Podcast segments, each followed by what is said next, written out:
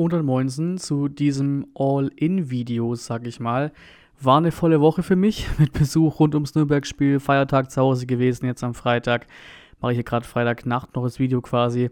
Natürlich auch mein Werkstättenjob nebenher, auch ganz klar, nimmt auch viel Zeit in Anspruch, richtigerweise.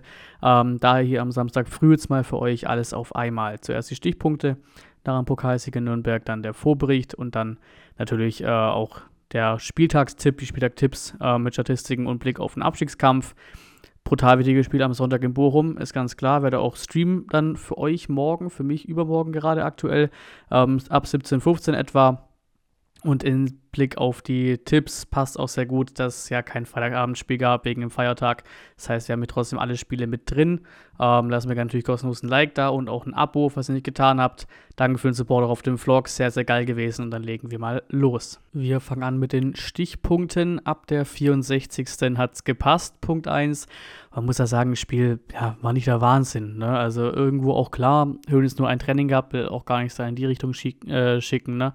Erste Halbzeit war schwach, muss man sagen. Nürnberg sogar einen Tacken besser, ohne jetzt irgendwie die großen Chancen zu haben. Im Stadion kam es einem natürlich viel wilder vor und irgendwie Nürnberg viel besser und sowas, weil man immer irgendwie ein bisschen mehr Angst hatten, so, dass hier ein Spiel irgendwie aus der Hand ge genommen wird, aber war nicht der Fall. So richtig gut wurde es aber halt erst ab der 64. Ne? Dann wurde nämlich Siru Girassi eingewechselt für Pfeiffer. Da auch, ich möchte nie einen Spieler irgendwie persönlich beleidigen oder wie auch immer. Der hat auch gute Werte gehabt, gefühlt Füllkrug-Werte gehabt in der zweiten Liga konnte man nicht unbedingt absehen, dass es so laufen wird, aber Pfeiffer ist bisher ein kompletter Fehleinkauf, muss man so sagen. Auch diese eine Riesenchance, der Abraller aus fünf Metern da einfach in Nürnberger Nachthimmel schießt. Das ist halt einfach, ja, ein unfassbarer Qualitätsunterschied zwischen ihm und Gerassi zum Beispiel, eben weil es die Position ist, der Vergleich. Gerassi hat es vorne komplett belebt. Äh, der Fernschuss zum Beispiel, eine große Parade auch vom Nürnberg-Keeper, der gut gehalten hat. Dann im 74. kamen auch Mio und Tomasch rein, auch die nochmal richtig Dampf reingepackt und dann eben Chancen plus erarbeitet und dann auch nicht, wirklich, nicht, nicht, nicht ganz unverdient ähm, in der 84. in Führung gegangen. War schon zu der Zeitpunkt, wo ich dachte, hm, ich habe schon echt nicht Bock auf Verlängerung, Jungs, macht mal hier langsam mal was. Und dann kam es 84. Und ganz kurz abgekürzt, dreimal geil, Ito geil, Mio geil, keine Verlängerung, 0 zu 1 Sieg einfach geil. Fertig aus.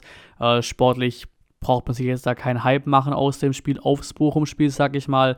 Ähm, aber wie auch schon gesagt, im Pokal geht es nur ums Weiterkommen und das haben wir geschafft. Schulterschluss und den gab es nach dem Spiel in Nürnberg. Es war eine unfassbare Atmosphäre im Stadion. Sky hat von 20.000 VfB-Fans berichtet. Der VfB jetzt in der Mail ähm, von über 15.000. Also irgendwas in dem Bereich wird es gewesen sein. Brutal, brutal stark. Die Südkurve wirklich weitgehend eingenommen. Ich will nicht sagen komplett, weil wäre auch unfair, weil wir hatten schon auch ein paar Nürnberg-Fans da, aber wirklich weitgehend eingenommen. Sensationelle Stimmung. Gerade nach 0 zu 1 unnormal, auch einfach wunderschön gewesen dort die Atmosphäre. Und das auch ganz klar, muss man jetzt mitnehmen nach Bochum. Nicht die sportliche Leistung im weitesten Sinne oder die sportliche Leistung ab der 64. von mir aus, aber ähm, dieses Feeling, der Zusammenhalt, ist ja sowieso wieder alles ausverkauft, ob auswärts zu Hause, egal wie. Kulisse ist immer da, ne? also das muss man nicht mitnehmen, das, ist, das, das hat man. Aber natürlich auch wieder trotzdem eine positivere Stimmung jetzt vielleicht nach dem Sieg eben, nach Union und so, Bruno Labbadia in das und gab's, wurde auch gekracht aus dem Fan, äh, aus dem Fanblock raus. Auch das völlig nachvollzie äh, nachvollziehbar und völlig richtig.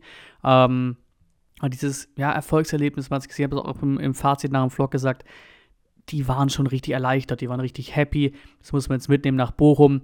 Das klare Banner wurde auch rausgeholt, als sie dann vor die Kurve gelaufen sind zum Feiern. Am Sonntag Bochum schlagen. Ähm, und auch hier wieder vielleicht der, ja, was heißt vielleicht, sehr sicher der, ich sag mal, naive Fangedankengang von mir mit den Clips. Wie kann man vor solchen Fans den Pokalsieg an einem Mittwochabend mit Anpfiff 18 Uhr und dann eben 18.30 Uhr, aber eigentlich 18 Uhr Anpfiff feiern und dann noch jemals sich denken, ey, ich will wegwechseln hier, ich will weg von dem Verein, ich will woanders hin. So, um das wieder mal kurz mit reinzubringen, das ist einfach grandios. Ich als Spieler, natürlich bin ich auch VfB-Fan, ist ja auch klar, ne? aber als Spieler sowas zu erleben, vor dieser Kurve einzulaufen, bei der Kurve zu feiern, vielleicht auch dann Kurios zu sehen, dies und das, das muss was mit einem machen, einfach so. Auf Twitter auch gelesen, dass gerade in Perea sehr gestaunt haben soll, so auch schon vor dem Spiel, wie viel da sind, quasi anderen Spielern gezeigt haben soll, nach dem Motto, so gestikuliert hat, oh, guck mal, wie viel hier da sind und sowas. Ich glaube, glaub, mit denen können wir echt ein bisschen Hoffnung setzen. Ich glaube, der Mann hat Bock Der Mann ist, glaube ich, wirklich VfB-Fan durch und durch. Auch mittlerweile dann dieses Bild von ihm aus dem Stadion als Kind, wirst man auch noch von der Verpflichtung. Ähm, einfach geile Aktion, geiles Spiel gewesen, geile Stimmung gewesen. Also geiles Spiel gewesen, geile, dadurch geiles Erlebnis gewesen, durch die geile Stimmung, so rum. Ähm, hoffentlich, wie gesagt, bewirkt das fast für Sonntag und natürlich das Video von der Kanzler Kurve TV, auch mittlerweile online, auch einfach geil. Ich glaube, ab Minute 5 grob ist es, wo das Tor fällt, danach geht es komplett ab. Auch das, wie alles andere hier, wie ihr es wisst, im Sammellink in der Videobeschreibung. Ausschreitungen nach dem Spiel. Es gab ja, eine sogenannte dritte Halbzeit, sage ich mal, nach dem Spiel. Leider Nürnberg-Fans war wohl der Anfang, also in Anführungszeichen Fans, sage ich da mal, äh, sind nach Abpfiff rüber Richtung Ausdruck zum VfB, wollten da Stress machen. Dann gab es natürlich auch Stress, weil auch die VfB-Fans natürlich auch drauf eingegangen sind. Ähm, die Ordner haben wohl, ja, vielleicht auch einen Ticken zu lange abgewartet, aber auf die will ich auch überhaupt keine Schuld schieben und nichts. Habe mich jetzt auch nicht wirklich näher eingelesen, habe ein Video gesehen und so, einen Artikel gelesen. Ähm, auch weil es einfach nervt so, weil auch die Ordner haben aufs Maul bekommen, dann, es, es muss auch einfach nicht sein komplett unnötig so eine Aktion. So, so ein paar Kandidaten gibt es leider in absolut jedem Verein so. Das gehört nicht zum Fußball und mehr Raum will ich das in, in, diesem Video auch nicht schenken. Wie weit geht's? Halbfinale sind wir jetzt. Frankfurt, Freiburg, VfB und Leipzig, die einzigen Überbliebenen. 2013 zuletzt im Finale gewesen, auch 2013 zuletzt so weit gekommen im Pokal. In den letzten 20 Jahren ist es nun das dritte Mal, dass wir im Halbfinale stehen und die letzten beiden Male, 06, 07 und 12, 13, haben wir es beide Male geschafft, auch ins Finale zu kommen. Vielleicht auch ein gutes Omen, dass wir Halbfinals können, was das angeht. War auch so 13 vor Ort im Pokalfinale, war einfach unfassbares Erlebnis, wird für immer im Kopf bleiben, das Ticket für immer da bleiben. Fast Aufholjagd, 2-3 gegen die Bayern, aber trotzdem geiler Kick gewesen, einfach geiles Erlebnis. Und ja, dachte eigentlich auch zuletzt eigentlich immer, ja, so once in a lifetime, ne? Mal gucken, ob sowas jemals wieder kommt. Jetzt kann man sich zumindest leicht drauf Hoffnung machen, weil, ey, es ist nur noch ein Spiel. Es ist ein Spiel bis dahin. Ähm, damals im Halbfinale Heimspiel gegen Freiburg war ich auch im Stadion, Choreo gegeben und so, war richtig, richtig geil. Und auch damals, einen neuen Vergleich zu ziehen, war der Weg auch leicht. Ne? Also Falkens die erste Runde, da kriegst du immer irgendwas Einfaches normalerweise. St. Pauli, Köln, Bochum, Freiburg und dann Finale. Dieses Jahr ja dann Dresden, sogar ein verhältnismäßig schwerer Gegner für die erste Runde, danach Bielefeld, Paderborn und Nürnberg. Und jetzt im Halbfinale. Ne? Auch eine einfache Route, muss man auch dann zugeben. Auch interessant, es hat keiner gegen uns getroffen bisher. Das war, ich, klar. Wir haben ein Gegentor kassiert in Paderborn, aber es war ein Eigentor von Mafropanos. Wir haben also bisher in gesamten Pokalspielen noch kein Gegentor von einem Gegner kassiert. Auslosung, denn diese steht dann noch aus. Sonntagabend während dem Bochum-Spiel ab 19 Uhr in der Sportschau in der ARD. Das Bochum-Spiel geht ja normalerweise so bis etwa 19, 15, 19, 20 Uhr. Ne? Heißt, wir reagieren zumindest kurz für die paar Sekunden geht ja schnell die Auslosung, nur noch vier Teams da so, ähm, auf beides im Stream, ganz klar am Sonntagabend. Hitzesberger mit dabei bei der Auslosung, ist aber, glaube ich, nicht die Losfee. Vielleicht trotzdem gutes oben, dass da ein VfB in der Nähe rumsteht. Ähm, sollten wir ins Finale kommen, könnte es mit möglicher Relegation ziemlich wild werden, habe ich auch schon im letzten Video gesagt. Trotzdem nochmal hier kurz. Ähm, Relegation würde wohl um jeweils einen Tag quasi Hinspiel nach vorne und Rückspiel nach hinten verschoben werden. Also einen Tag mehr, zwei Tage in Summe bekommt man mehr, wenn es denn so kommen sollte, dass ein Relegationsteam quasi im Pokalfinale steht. Das heißt, so wie es aussieht, wäre der Plan 31.05. Relegation Hinspiel, dritter, sechster Pokalfinale und siebter, sechster Relegation Rückspiel. Das wäre komplett krank. Mal gucken, ob es soweit kommt. Natürlich hoffen, also hoffen wir im Sinne von Pokalfinale und hoffen wir nicht im Sinne von Relegation, sondern direkt drin bleiben. Ne? Und weil ich es auch bis vor kurzem noch dachte und mich auch schon ein, zwei angeschrieben habe auf Instagram dazu, ähm, es gibt diese Regelung nicht mehr, dass wir auch als Verlierer in einem möglichen Pokalfinale in eine Europa League Quali kommen. Die gibt es nicht mehr, wurde schon länger abgeschafft mussten wir jetzt ja auch nicht unbedingt irgendwie auf dem, ne, nicht unbedingt im Kopf haben, weil wir kamen ja nie so weit ins Pokalfinale bisher. Oder zumindest auch nicht mehr bis ins Halbfinale. Ähm, aber früher war es ja so, wenn der Sieger vom Pokal schon qualifiziert ist, irgendwie Champions League, Euroleague, dann bekommt der Verlierer den Quali-Posten, die Quali-Startnummer, wie auch immer. Das ist nicht mehr so. Jetzt kriegt halt der nächste quasi nach den europäischen Rängen in der Liga dann in der Tabelle. Das heißt, wenn wir wirklich ganz, ganz groß träumen wollen von Europa, müssten wir den Pokal schon auch komplett gewinnen. Verlieren reicht dann nicht mehr. Ähm, aber sowieso, dafür musst du erstmal das Halbfinale bestehen, das Halbfinale gewinnen. Ähm, generell, egal gegen wen, natürlich am liebsten einfach das Heimspiel. So, Alle Gegner sind besser, müssen wir uns auch nichts vormachen. Fre Frankfurt, Freiburg, Leipzig, alle besser, schon allein tabellarisch und von der Saison her. Ähm, Im Pokalspiel kann alles gehen, ist auch ganz klar. Siehe Freiburg in München zum Beispiel, ne? erster Sieg, seitdem sie jemals in München gespielt haben, glaube ich auch. Ähm, aber natürlich in einem Heimspiel würde am meisten gehen. Werde versuchen, egal wo es ist, da hinzufahren. Werde ich auf jeden Fall alles dran setzen. Ähm, ist in der ersten Maiwoche, natürlich Dienstag und Mittwoch dann jeweils äh, die beiden Spiele. Und Freiburg auswärts natürlich eklig. Generell Freiburg verlieren wir oft, egal ob zu Hause oder auswärts. So ein bisschen, ja, kein gutes Oben, diese Mannschaft gegen uns. Frankfurt im, im Pokal auch eklig, gerade auswärts, aber von der Saisonverlauf her ähm, vielleicht noch mit das, das Akzeptabelste, weil die auch nicht so gut drauf sind, aber eben halt trotzdem einfach so eine K.O.-Mannschaft sind, so eine ja, Europa League, Pokal, so eine K.O.-Mannschaft sind eben einfach. Ähm, und am schlimmsten wäre natürlich Leipzig zu Hause vielleicht okay, haben wir auch in der Hinrunde 1-1 gespielt, aber natürlich auch oft verloren zu Hause gegen Leipzig, auch nie gewonnen gegen Leipzig, ich glaube generell noch nie gewonnen gegen Leipzig, aber vor allem auch auswärts immer äh, verloren dort, auch glaube ich mit die beste Heimmannschaft in der Bundesliga Leipzig, auch wenn sie jetzt mal verloren haben äh, gegen Mainz, aber jetzt hat Dortmund geschlagen im, im DFB-Pokal, der BVB rausgehauen, verdient zu Hause, das wäre eklig. Freiburg zu Hause wäre schön. Wie gesagt, vorhin schon gesagt, Geschichte wiederholt sich von 2013, wäre eine ganz schöne Story. Ähm, mal sehen, was es wird am Sonntag. Und danach soll es wahrscheinlich auch recht schnell terminiert werden. Ähm, natürlich auch dann direkt dann bald auch der ja, Vorverkauf oder der ja, Ticketverkauf eben zum Halbfinale sollte auch bald terminiert sein, dann eigentlich normalerweise. Ähm, Wenn es ein Heimspiel ist, hoffe ich sehr darauf, dass es wieder den, dass das Vorkaufsrecht gibt. Normalerweise kann man ja im Pokal seinen Dauerkartenplatz sichern gegen Bielefeld ging das nicht. Vielleicht lag es auch daran, dass sie sowieso nicht mehr viel gerechnet haben Bielef gegen Bielefeld. Waren ja, glaube ich, auch viele Blöcke gar nicht freigegeben. Irgendwie 20, 25.000 Zuschauer oder sowas da gewesen. Ich hoffe, hoffe sehr, dass sie im Halbfinale das wieder anwenden, dass du eben als Dauerkartenbesitzer deine zwei Karten schon kaufen kannst in irgendeinem Zeitraum eben oder halt zumindest irgendwie einen Dauerkartenvorverkauf hast, bevor dann die Mitglieder ihren, ihren Verkauf haben und so Geschichten.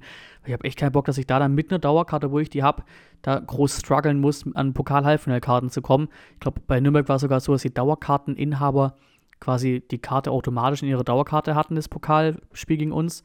So, so weit ist es bei uns auch nicht, ich muss ja nochmal extra zahlen, aber hätte ich dann wenigstens gerne auch die Möglichkeit, meinen Dauerkartenplatz zu sichern. Wie gesagt, gibt es normalerweise auch die Möglichkeit. Ich hoffe, sie gibt es dann auch wieder weil das würde dann auch wieder komplett wild werden mit Warteschlangen, dies, das, ähm, für, das für, das Heim, für ein mögliches Heimspiel im Halbfinale. Auswärts dann eh eine andere Geschichte, da hilft der Dauerkarte auch nichts.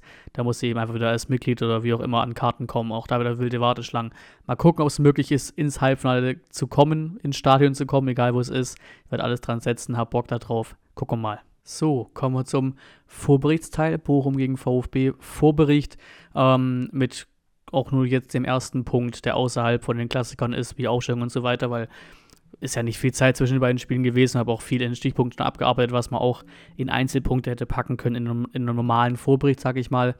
Und das ist vfbest.de. Das ist etwas, das rund ums Nürnberg-Spiel aufgekommen ist. Generell gibt es ja unseren VfB-Fans durchaus eine große Bereitschaft dafür, äh, ja, für Veränderungen. Ne? Vogt, Werle, Adrian und wie sie alle heißen, wollen sehr viele Fans und Mitglieder raushaben. Nächste Mitgliederversammlung ist im September, also nach der Saison. Und manche Initiatoren wollen schon etwas früher was umsetzen, eben mit vfb-jetzt.de gibt es eine Seite, über die man einen Antrag ausfüllen kann und denen schicken kann, den Initiatoren. Man gibt Name an und so, auch die Mitgliedsnummer. Weiß nicht, ob man darauf Bock hat, aber muss man eben auch mit angeben. Ähm, Weitergehend sollen dann eben auch wahrscheinlich, damit die Unterschriften dann offiziell zählen und man offiziell einen Antrag machen kann auf sowas, auch Mitgliedsdaten eben auf Basis der Mitgliedsnummer, wenn ich es richtig verstanden habe, eben an Anwaltskanzleien und so weiter weitergegeben werden. Darüber hat der VfB in der Mail auch geschrieben, auch direkt schon sich dazu geäußert, ähm, wie sowas, ob sowas möglich wäre, eben diese Daten an Dritte weiterzugeben für sowas und so und das natürlich auch schade finden und so Geschichten. Ähm, das Ziel sind 10% der stimmberechtigten Mitglieder für eine außerordentliche Mitgliederversammlung.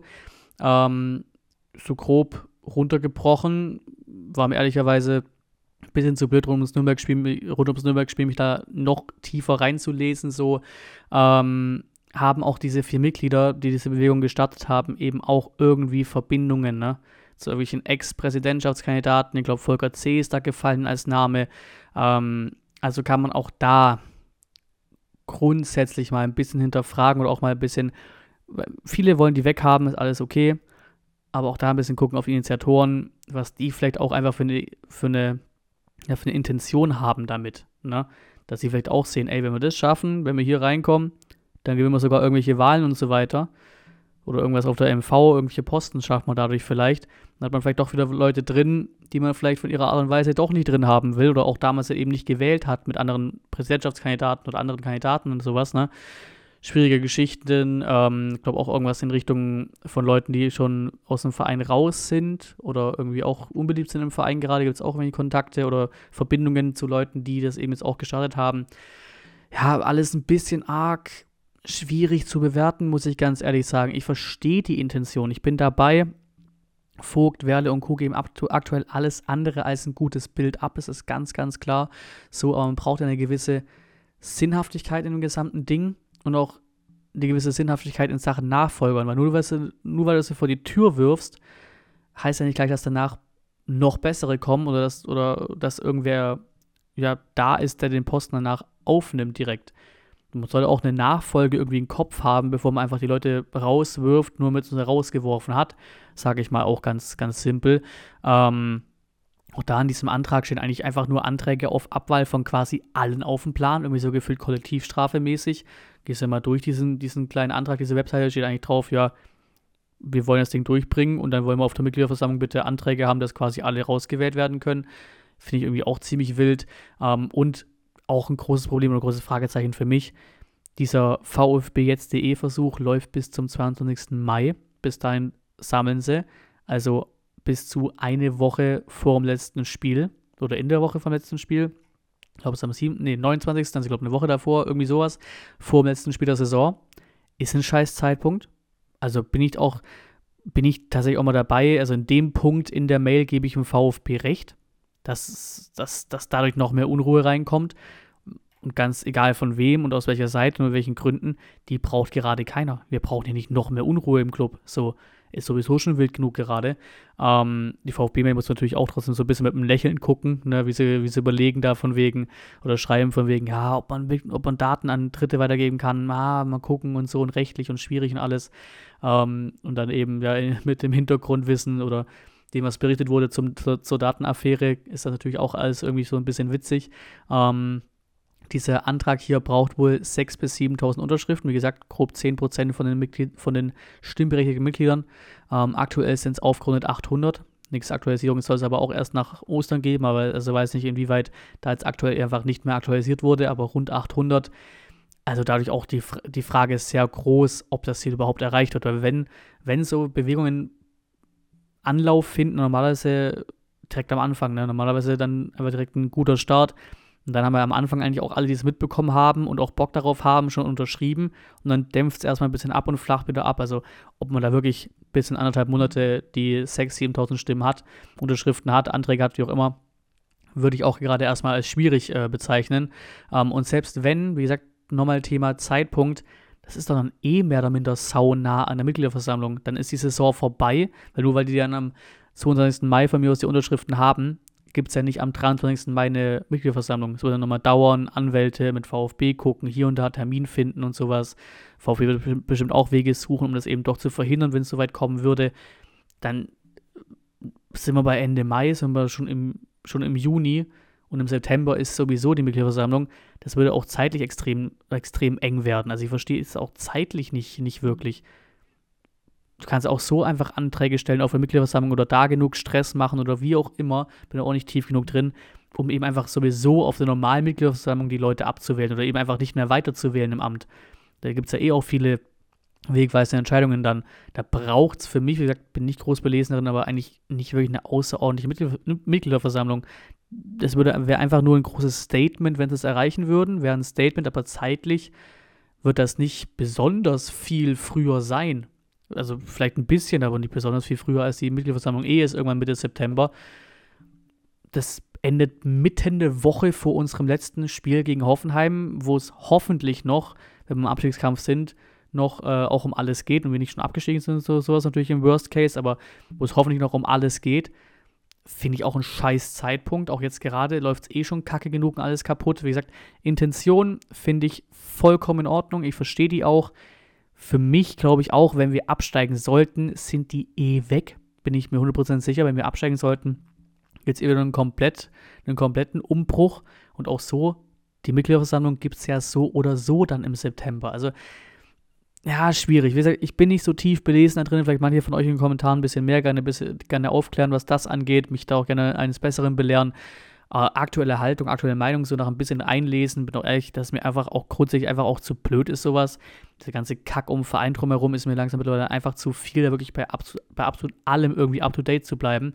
Aber aktuelle erste Reaktion von mir auf das, nach ein bisschen überfliegen, ist halt echt irgendwie ja, ein großes Fragezeichen. So, braucht es das? So, warum soll ich da jetzt als Fan, Mitglied da denen meine Mitgliedsnummer geben und mich da hinschreiben lassen und so für irgendwas, was dann im, im besten Fall für, die, für den Antrag natürlich ähm, ja, eben funktioniert und dann eine Woche vor vom letzten Heimspiel, vom letzten Saisonspiel nochmal richtig Trubel reinbringt, wenn wir inne MV haben bald im September ja, weiß ich nicht. Also nach aktuellem Wissensstand kann ich ehrlicherweise mit diesem VfB jetzt.de nicht wirklich viel anfangen. VfL Bochum. Am Sonntag geht es zum Abstiegskampf Kracher nach Bochum.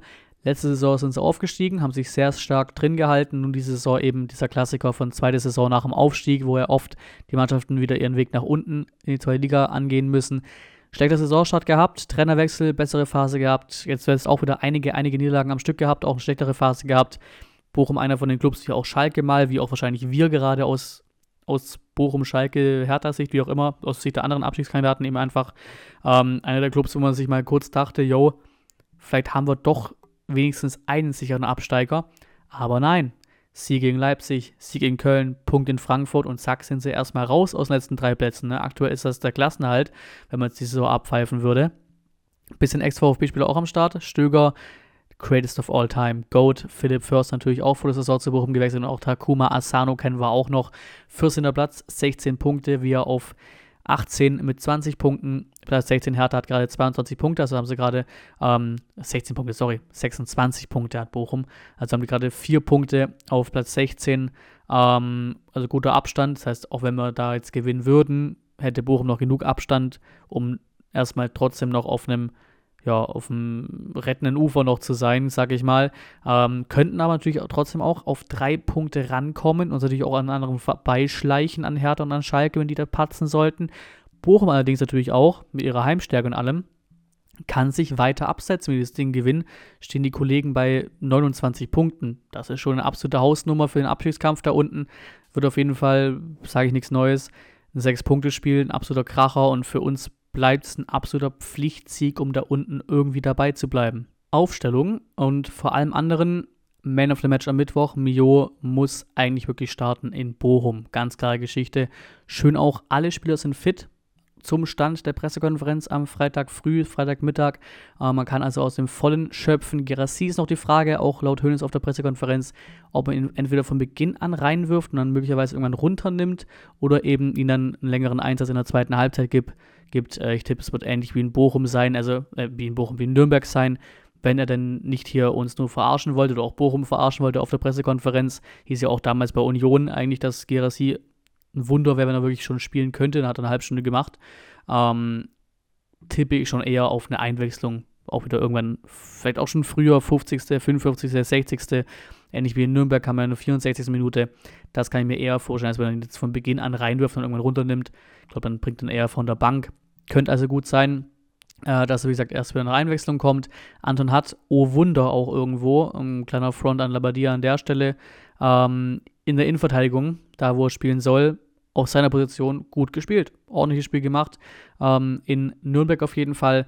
Ähm, gibt auch jetzt weiterhin natürlich wenig Möglichkeit, großartig für Sebastian Hoeneß nach Leistungsprinzip zu bewerten. Natürlich jetzt ein, zwei Trainings mehr, aber das wird noch ein bisschen dauern, bis er da wirklich wieder faire Aufstellungen aufstellen kann. In dem Sinne sagt, sagt er ja auch selber, auch Tuchel bei Bayern gesagt, ich kann gerade aktuell nur unfair aufstellen, weil ich eben noch nicht so tief drin bin überall. Ähm, zwei Spieler laufen Gefahr auf Sperre gegen Dortmund. Es müssten Carasso und Ito sein, wenn ich es gerade richtig im Kopf habe, ähm, die eben jeweils mit einer weiteren gelben Karte eine gelbe Karte Sperre hätten im Heimspiel nächste Woche am Samstag gegen Dortmund zu Hause. Also schauen wir mal auf, wieder in diesem 3-4-2-1, sage ich mal. Ähm, kleine Änderungen meinerseits, äh, aber der Grundbau bleibt ähnlich. Predlo, dann hinten Dinos, Anton, Ito, dann haben wir Wagnermann, Endo, Karasor, Sosa und vorne haben wir dann Mio, der war eine Änderung zu Haraguchi. Führig lasse ich auch mal auf der 10, war, war ganz okay. Und vorne drin eben, der dann später ausgewechselt werden würde, dann vermutlich gegen Girassi, ähm, ist dann für mich Tomasch. Einwechselspieler ist auch noch mit Perea und sowas. Silas war ja nicht ganz fit gegen Nürnberg äh, oder für das Spiel gegen Nürnberg, deswegen war er nicht dabei. Vielleicht auch der eine Chance auf eine Position da vorne drin. Ähm, aber so ähnlich würde ich es mal angehen. Mal gucken, was er am Sonntag aufstellt. Prognose und den Part hier braucht es im Sinne von einer Prognose eigentlich wirklich nicht großartig, ne? Weil egal, was wir uns hier prognostizieren, irgendwie hinreden, wie auch immer, wir müssen in Bochum gewinnen müssen wir. Wir reden oft vom Pflichtsieg, aber halt eben in dem Kontext von, das sollte schon was drin sein oder normalerweise gewinnt man das oder wenn man da unten mithalten will, muss man das gewinnen, dies, das. Das hier ist wirklich ein absolut überlebenswichtiges Spiel. Wir haben natürlich noch danach die anderen direkten Duelle, ne? Augsburg auswärts, Hertha Augsburg äh, auswärts.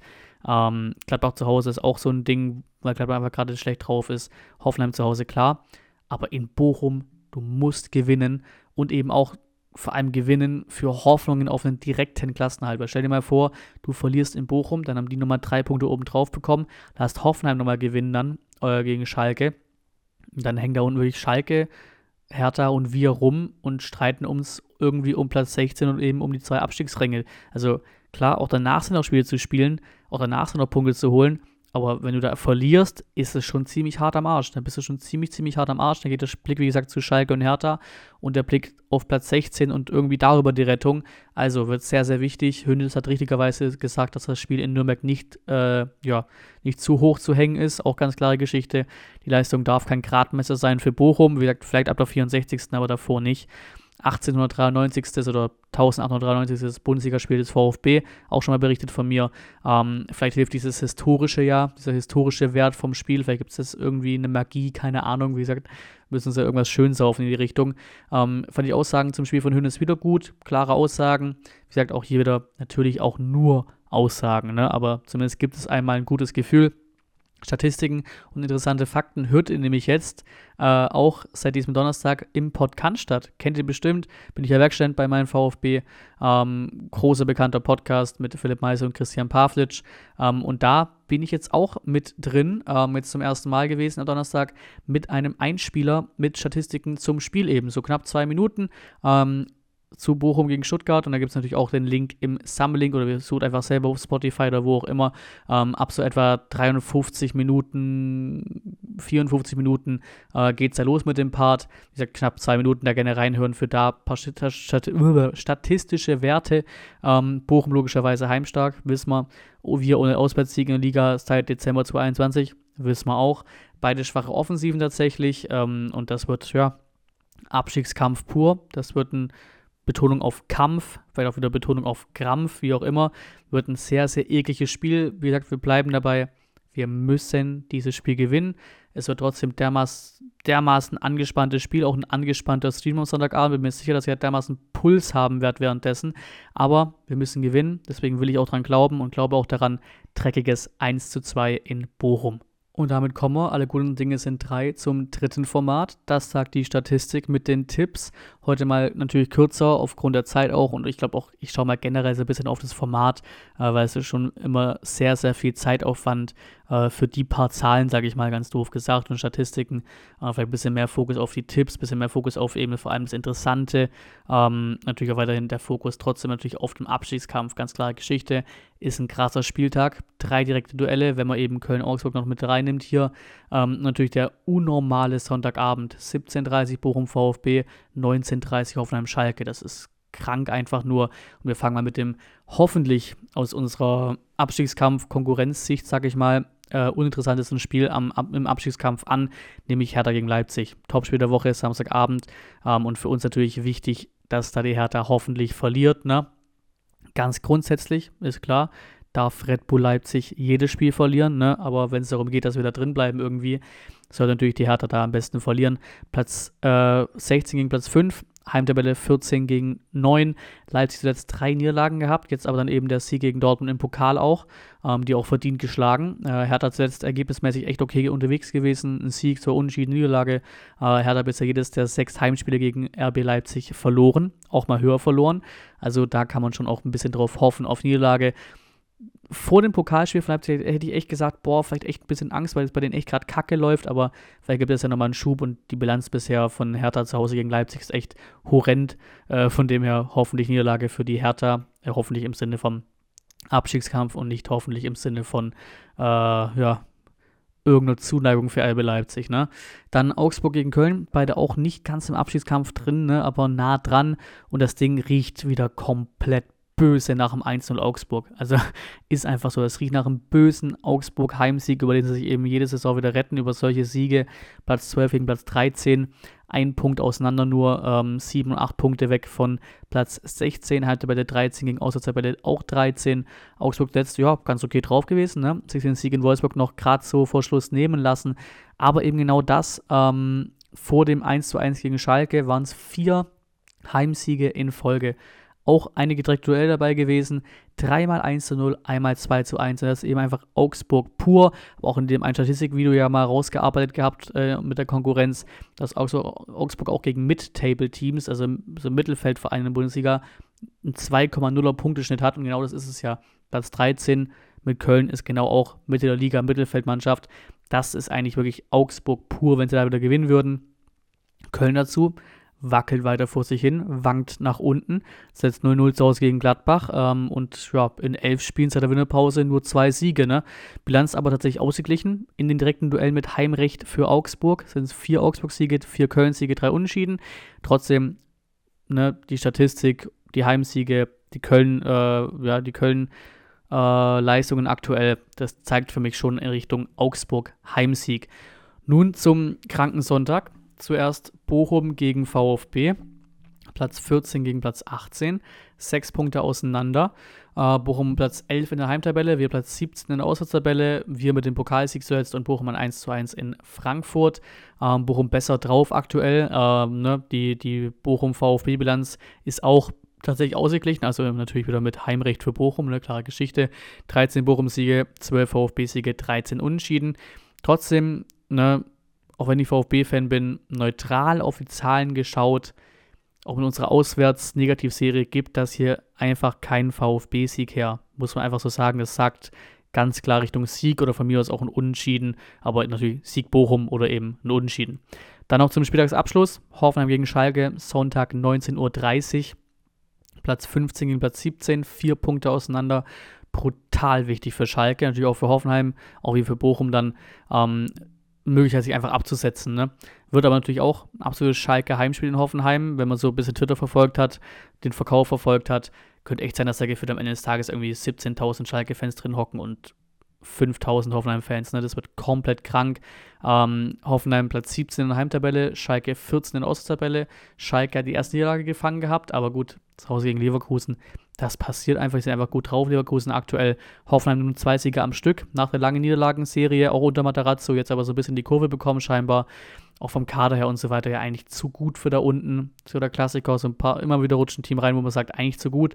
Ähm, Bilanz bei Hoffenheim gegen Schalke mit Heimrecht für Hoffenheim ist auch ganz klar. Acht Hoffenheim-Siege, fünf und nur ein Schalke-Sieg in Hoffenheim bisher äh, insgesamt.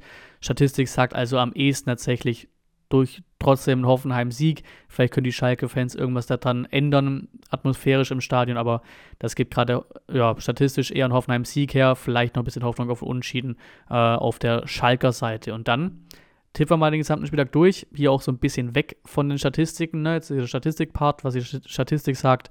Und jetzt die Tipps, die äh, ich sage. Ne? So doof gesagt. Dortmund 2-1 gegen Union, Leverkusen 3-1 gegen Frankfurt, Freiburg 1-3 gegen die Bayern, Mainz 2-0 gegen Bremen, Augsburg 1-0 gegen Köln, Hertha 1-3 gegen Leipzig, Gladbach 1-1 gegen Wolfsburg, Bochum 1-2 gegen VfB, wie auch vorhin getippt, und Hoffenheim 2-1 gegen Schalke. Nach den Tipps wäre Schalke auf 18 mit 21 Punkten, Hertha auf 17 mit 22, wir sogar auf 16, ne? Ganz großer Hoffnungsspieltag, sieht man, was möglich wäre, ne? Natürlich leider aktuell leider nur, nur ein wäre bisher. Ne? Ähm, wir werden auf 16 eben mit 23 Punkten, Bochum auf 15 mit 26, Köln auf 14 mit 28 Punkten, Hoffenheim auf 13 mit 28 Punkten und Augsburg wäre mehr oder minder raus eigentlich auf Platz 11 ähm, mit 31 Punkten. Und damit sind wir durch. Drei Formate in einem Video, eine ganz, ganz wilde Nummer. Hoffentlich hat es euch trotzdem natürlich gefallen. Gerne eure Meinung Äh, ja, zu allem in die Kommentare, ganz klare Geschichte. Bedanke mich hier fürs Zuschauen und bis zum nächsten Mal.